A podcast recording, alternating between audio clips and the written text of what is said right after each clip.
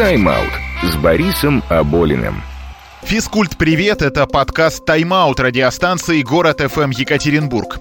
Меня зовут Борис Аболин, и каждый раз мы будем рассказывать здесь по две истории из мира спорта. От простых и неожиданных фактов до удивительных событий, которые повлияли не только на результаты, голы, очки, секунды, рекорды, но и на мировую культуру и историю. Слушайте нас на всех стриминговых сервисах, где есть подкасты, от Яндекс Музыки до Кастбокса. Также не забывайте ставить оценки в Apple Podcasts. Приятного прослушивания.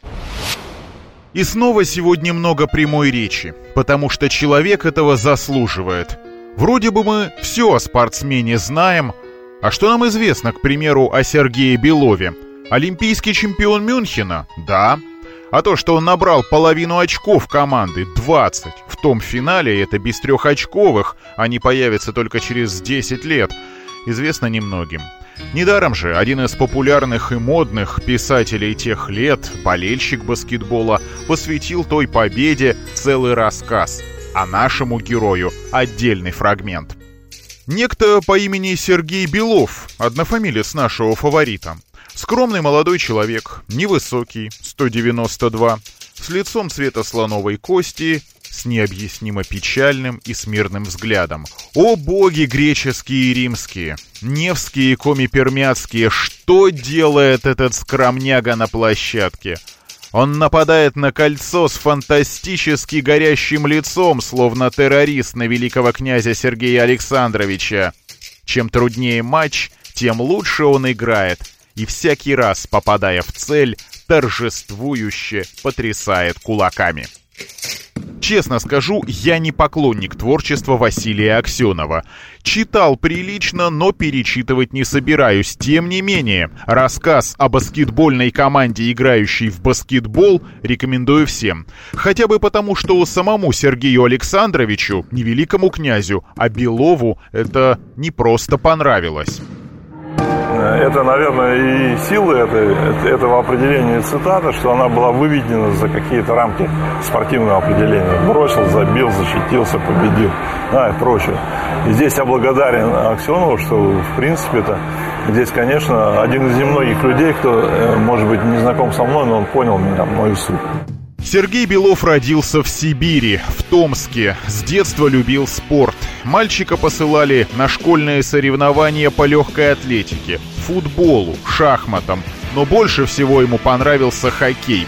Очень просил у отца привезти из командировки клюшку. Как только получил, тут же побежал во двор, и желанный подарок отобрали хулиганы – Отец не рассердился. По воспоминаниям Сергея Александровича, Белову-старшему это вообще было не свойственно. Роль отца, она для меня была как пример э, настоящего мужчины. Можно ведь по-разному воспринимать это, как бы, э, назовем так, определение. Для меня он был как бы э, совершенно понятным по отношению к жене, по отношению к детям, по отношению к работе своей. Я никогда не слышал матерного слова от отца. Да, наверное, это тоже как бы э, показатель в плане воспитания своих детей. Отец предлагал купить сыну новый инвентарь. Например, лыжи, благо Александр Александрович – чемпион Ленинграда по лыжным гонкам. Но ребенок отказался и переключился на другие виды спорта, а конкретно на баскетбол. Сам себе соорудил во дворе щит и каждый день бросал мяч, лишь бы хулиганы не сломали. Не сломали. Плюс сам себе придумал упражнение на выносливость. У нас сейчас звучит мелодия «Герои спорта», точно так же, как в финале фильма «Движение вверх», а в середине картины эпизод «Белов тренируется с рюкзаком, набитым тяжестями». Так вот, это правда. Одна из немногих, что есть в фильме. Маленький Сережа лично попросил маму сшить мешок с ремнями на плечах, наполнял его песком и каждый день перед уроками прыгал с ним до изнеможения. В 1999 году в 55 лет Сергей Белов пришел тренировать пермский Уралгрейд и своей тягой к физическим упражнениям просто поразил нынешнего главу Единой лиги ВТБ, а в тот момент президента Уральского клуба Сергея Кущенко. Это вот Саныч, это вот такой стиль, знаешь, жесткий тренер, жесткий. Мы ему сделали специальную комнату, где были штанги только для него. Есть тренажерный зал для игроков Royal а есть э, тренажерный зал для тренера И он я сам посадил на штангу. Ну вот представляешь, я захожу, он приседает 220. Приседает 220. Жмет там, я не знаю, по 150, там, 140. И он заходит в раздевалку к игрокам, говорит, ну что, давай пожмем. Игрокам некоторым было неудобно, так мягко скажу. Рожденный в Сибири, закаленный Уралом. В 20 лет Сергей Белов оказался в Свердловске и стал одним из лидеров Уралмаша. В 1967 году, выступая именно за нашу команду, он стал чемпионом мира. Только через год окончательно перебрался в московский ЦСКА, который стал его вторым и последним клубом как игрока. Но самое интересное совершил именно Белов-тренер, вернувшись на Урал. Вот вы знаете, сколько в России команд, которые выигрывали чемпионат страны по баскетболу, естественно, после распада Советского Союза в России? Две. ЦСКА, естественно, и Пермский Урал Грейд, причем дважды подряд в 2001 и 2002 году. Тогда на берегах Камы царило настоящее безумие. И без Сергея Белова здесь не обошлось. Вспоминает капитан той чемпионской команды, ныне, увы, несуществующий, Вячеслав Шушаков. специально провоцировал судьи, чтобы на него обращали внимание, чтобы они отвлекались от игры.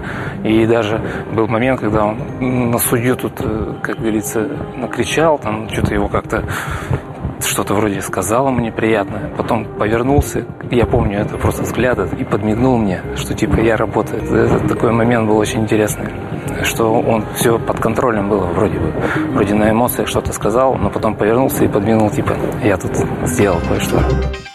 А сейчас слушаем Тенниса Мяги, Олимпиада 80. Сергей Белов – первый и единственный баскетболист, который зажигал факел на открытии летних Олимпийских игр в Москве. По воспоминаниям Белова не обошлось без накладок. Тренировался он с муляжом, а на открытии получил в руки ноу-хау советских ученых. Факел, способный в случае необходимости противостоять даже тропическому ливню и ураганному ветру. Разработка гарантировала, что огонь не погаснет, но температура внутри достигала двух с половиной тысяч градусов. Страшно подумать, что могло бы случиться, если бы мы, практически никак э, не проинструктированные, обошлись с этим чудом науки как-то неправильно, шутил Белов. Зато он абсолютно серьезно относился к своим ошибкам на площадке. Вновь вспомним Мюнхенскую Олимпиаду. Пример приводит известный телекомментатор Владимир Гомельский. То, что Сергей Белов повел к левой боковой левой рукой, попадя в лав, ну, совершил потерю. Знаете, я очень высоко ценю профессионализм Сережи Белова. А, значит, после этого эпизода за 7 минут до конца второго тайма он в своей книге «Движение вверх» об этом пишет. Я просто хотел добавить, что после этого, ну, пять-то сезонов точно – Белов работал на тренировках над дриблингом левой, но во время игр левую руку не использовал для ведения мяча. Профессионал. И очень самокритичный игрок по отношению к самому себе. Мечта любого тренера, это точно. За год до Мюнхена в 71-м ЦСКА в финале Кубка Европейских чемпионов встретился с действующим победителем, итальянским Иньесом. Белов тогда был и игроком, и тренером. Наставник ЦСКА Александр Гомельский, отец Владимира Гомельского, в то время оказался невыездным. Первые 10 минут Белов руководил игрой со скамейки, а оставшиеся 30 провел на площадке и замены проводил, и тайм-ауты организовывал, и с судьями общался, и 24 очка набрал, и ЦСКА победил 67-53. Следующий Кубок чемпионов Европы армейцы выиграют только через 35 лет, в 2006 году. Это будет современная Евролига. Александра Гомельского к тому моменту уже год как не будет. Сергею Белову останется еще семь. Практически в любом матче у меня не было сомнений, кто сегодня выиграет. Эта уверенность ставила меня на другую ступень, если хотите, возносила над остальными. Никогда не сомневался, брать на себя инициативу или нет, бросать или не бросать. Я всегда давал шанс другим. Да, иногда слышал, любой забивал бы столько, если бы бросал так много, как Белов. Но в следующей игре я уходил в тень, показывал другим. Давайте, бросайте, но только до тех пор, пока не видел, что мой демарш чреват поражениями. Понимаете, поймите, я не ставил себя искусственно над другими. Просто был лучше и не боялся ответственности. Он взял на себя ответственность руководить российским баскетболом и одновременно быть главным тренером сборной страны в лихие 90-е. Результат – два серебра на чемпионатах мира. После Сергея Белова ни одному тренеру не удалось привести нашу страну к наградам первенства планеты. В 2009 году стал вице-чемпионом универсиады и организовал Ассоциацию студенческого баскетбола, чего в России раньше не было. Смело спорил с чиновниками, открыто говорил о коррупции и подкупе судей. На него заводили дело в КГБ. Его ненавидели разные люди уже в постсоветские времена, но уважали гораздо больше. Потому что Сергей Белов как никогда выбирал правильный путь к победам. И его одобрение иногда означало очень многое – Напоследок еще одно высказывание великого маэстро баскетбола. «Больше всего боюсь суда Божьего. Если у человека существует страх перед Божьим судом, он сделает все, чтобы выглядеть на нем достойно».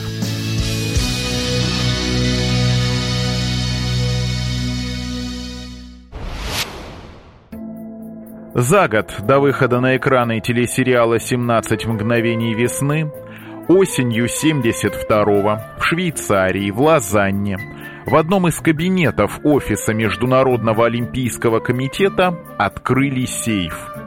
Положили туда содержимое и заперли. Возможно, навсегда. Во всяком случае, за почти полвека никто так и не подошел к хранилищу, и, наверное, не сделает этого еще долго, потому что владельцы содержимого еще живы и не желают владеть по праву принадлежащим. Еще и родственникам завещали не принимать и не признавать. В сейфе хранятся серебряные медали за мужской баскетбольный турнир на летних Олимпийских играх в Мюнхене, которые на церемонию награждения никто не вышел получать. Формально они принадлежат сборной США, которая тогда в упорной борьбе проиграла команде СССР. Все решили последние три секунды, которые, казалось, растянулись на вечность. Американцы ведь э, ни одного поражения в олимпийских турнирах с 1936 года в мужском баскетболе не потерпели. Хорошая, отличная команда. Две великих команды на площадке. Обе заслуживали победы. Но логики в том, что произошло, баскетбольной логики в том, что произошло в этот момент, нет. Знаменитый комментатор Владимир Гомельский, один из лучших знатоков баскетбола, сын великого тренера Александра Гомельского, сегодня выступит в роли нашего эксперта. На мой взгляд, лучше Владимира Гомельского никто не сможет объяснить факты. Так что же тогда случилось в концовке матча? Поэтому сегодня обойдемся без драм, трагедий, рассказов о случайных, счастливых или роковых совпадений, хотя их в той истории тоже хватало, короткими подводками и аналитическими тезисами Владимира Владимира Гомельского объективно убедимся в заслуженной победе, первой для наших баскетболистов на Олимпиаде. Белов поднял двух американцев в воздух и под блокшот угодил Тома Макмиллана и сделал потерю. Можно было додерживать этот мяч. Самый конец матча. Последняя атака. Американцы проигрывают 48-49. Да Коллинс рвется на наше кольцо. Он потом станет звездой НБА, главным тренером Чикаго Буллс. Именно ему будет ассистировать, а потом сделает команду великой в 90-е Фил Джексон. Именно под его руководством начнет играть Майкл Джордан. В одном из матчей Коллинз просто скажет «отдайте матч Майклу и убирайтесь с дороги», и Чикаго выиграет серию плей-офф. Так вот, Дак Коллинс рвется на наше кольцо, и на нем фалит советский защитник Зураб Саканделидзе о его феноменальной скорости и значительности значении, а соответственно правильности того нарушения правил Владимир Гомельский. Самый быстрый баскетболист 20 века, во всяком случае в Европе. Быстрее Зураба не бегал никто. У меня до сих пор дома хранятся результаты тестов по общей физической подготовке. А Зураб Сакандалидзе впервые за сборную СССР сыграл в 1965 году на чемпионате Европы в Москве. Так вот, пожалуй, э, он единственный в то время, кто сдавая 100-метровку, выбегал из 11 секунд. Без этого столкновения было не обойтись. Но, пожалуй, без этого персонального замечания сборная СССР не стала бы олимпийскими чемпионами в 1972 году. То, что Саканделидзе спалил, а не дал... Э, он остановил время. Потому что забей, да, Коллинс из-под кольца, а время не останавливалось по тем правилам, и оно бы истекло, и американцы бы выиграли. Итак, сборная США впервые в матче повела в счете 50-49. До конца 3 секунды. Наши бросают мяч вперед, звучит сирена, американцы радуются, но тут... Дальше Владимир Гомельский все объясняет обстоятельно, поэтому фрагмент достаточно большой поторопились, ошибся столик. В этот момент э, Владимир Петрович Кондрашин предупредил столик о том, что он просит тайм-аут. И время просто не пошло. Тайм-аут дали, а время не сдвинулось с места. Там не две секунды, не одна секунда, там те же самые три секунды, какие и были на табло в момент пробития штрафных бросков Дагом Коллинсом. Поэтому, когда разбираешь претензии сборной Соединенных Штатов, Американской Федерации баскетбола и в конечном итоге Олимпийского комитета Соединенных Штатов, то по поводу первого переигрывания трех секунд претензий быть не может. Они надуманные, притянутые за уши. Иван Иванович Едешко отдает длинный пас Александру Белову. По баскетбольным правилам время запускается тогда, когда до мяча дотрагивается игрок в поле. Американцы празднуют. На это можно смотреть и сочувствовать. И в этот момент доктор Вильям Джонс. И он показывал, что судья-секундометрист совершил ошибку. Он запустил секундомер раньше времени, до касания игрока в поле. И, естественно, опять три секунды устанавливаются на табло, и сборная СССР получает право третий раз подряд ввести мяч в игру. Доктор Вильям Джонс, генеральный секретарь Федерации, Международной Федерации баскетбола с момента ее создания и до 1980 года. Человек, который знал о баскетболе все. Да, собственно, правила, по которым играли баскетболисты вот в этом конкретном матче, тоже ведь писал доктор Вильям Джонс. Фантастический фанат баскетбола. Как жалко, что он ушел из жизни преждевременно. Он скончался в начале 81 года. И вот последний, последний раз Едешка с высокой траекторией запускает этот мяч в кольцо американцев, мешают друг другу. Десятый номер Джеймс Фордс и четырнадцатый Кевин Джонс. Помешали друг другу, и мяч Саша Белов поймал, и как в детской спортивной школе отправил его в кольцо, мог бы сверху, а забил его со скоком от щита. Великая победа. Вот эта победа логичная. Наши заслужили победу больше. Они вели всю это, весь этот матч. Интересно, что эпизод с Александром Беловым, когда он забил победный мяч, перед смертью вспомнил Александр Яковлевич Гомельский. Говорят, что его последними словами было «А пробежки у Саши не было». Пробежки не было, иначе американцы сразу бы уцепились за это и не искали бы виновных среди судей и комиссаров, а также не подвергали жесткой критике генерального секретаря ФИБА Уильяма Джонса.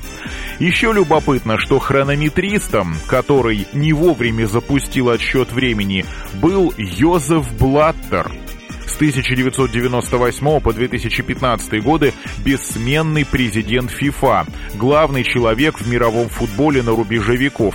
Это при нем или благодаря ему Россия получила домашний чемпионат мира 2018, а потом скрылись многочисленные коррупционные скандалы, связанные с другими чемпионатами мира, вынудившие Блаттера уйти в отставку. А в 72-м его, одного из основных виновников путаницы со временем, никто не трогал. Ну и, конечно, Шершель Афам. Для советского телевидения и радио матч комментировала Нина Еремина. Мяч в игру идет Иван Едешко. Три секунды. Передача на Александра Белова. И сборная Советского Союза забивает мяч. Победа!